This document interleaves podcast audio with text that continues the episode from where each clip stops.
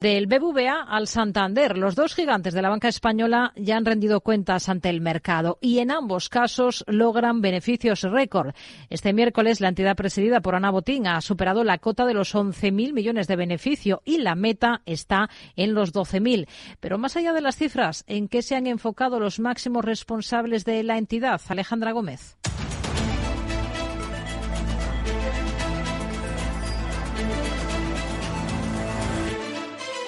Ana Patricia Botín, la presidenta del Santander, se ha mostrado orgullosa de sus cifras y de su modelo de negocio este miércoles en la presentación de sus resultados. Y no es para menos, porque la entidad cántabra ha superado las expectativas de los analistas y ha saltado por primera vez en su historia la barrera de los 10.000 millones de euros en ganancias. Y lo ha hecho por la puerta grande, hasta los 11.076 millones, un 15% más que en el ejercicio anterior. Todo ello incluso si se incluye el pago del impuesto a la banca. Estas buenas cifras vienen motivadas en esencia por el impacto de los márgenes de las subidas de tipos, especialmente en Europa y México, que les ha permitido absorber las presiones en costes y el incremento de las provisiones.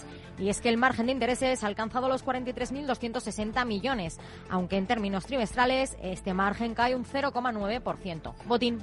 Hemos hecho unos beneficios récords. Como siempre he comentado al equipo, tan importante como los números es la manera de hacerlos. Hemos hecho estos números de la manera correcta, creciendo en clientes, creciendo los ingresos, aumentando los resultados y, muy importante, en paralelo, que seguimos invirtiendo para mejorar el banco a futuro y asegurar que estos resultados son sostenibles a lo largo del tiempo.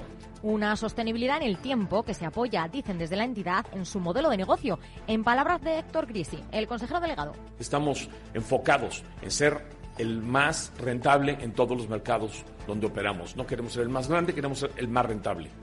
Pero, ¿qué mensajes han lanzado los dirigentes de la entidad en el encuentro de Madrid?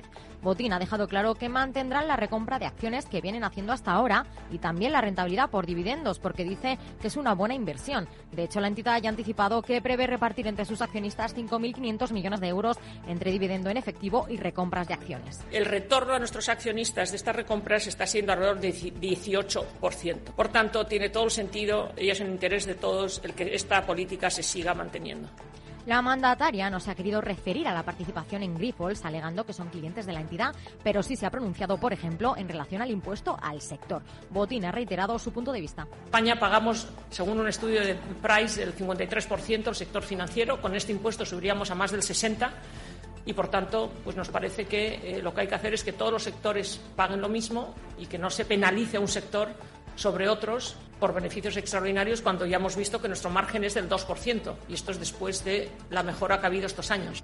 Y ha dejado claro que este año la entidad tributará en relación a este impuesto 338,5 millones de euros a las arcas públicas.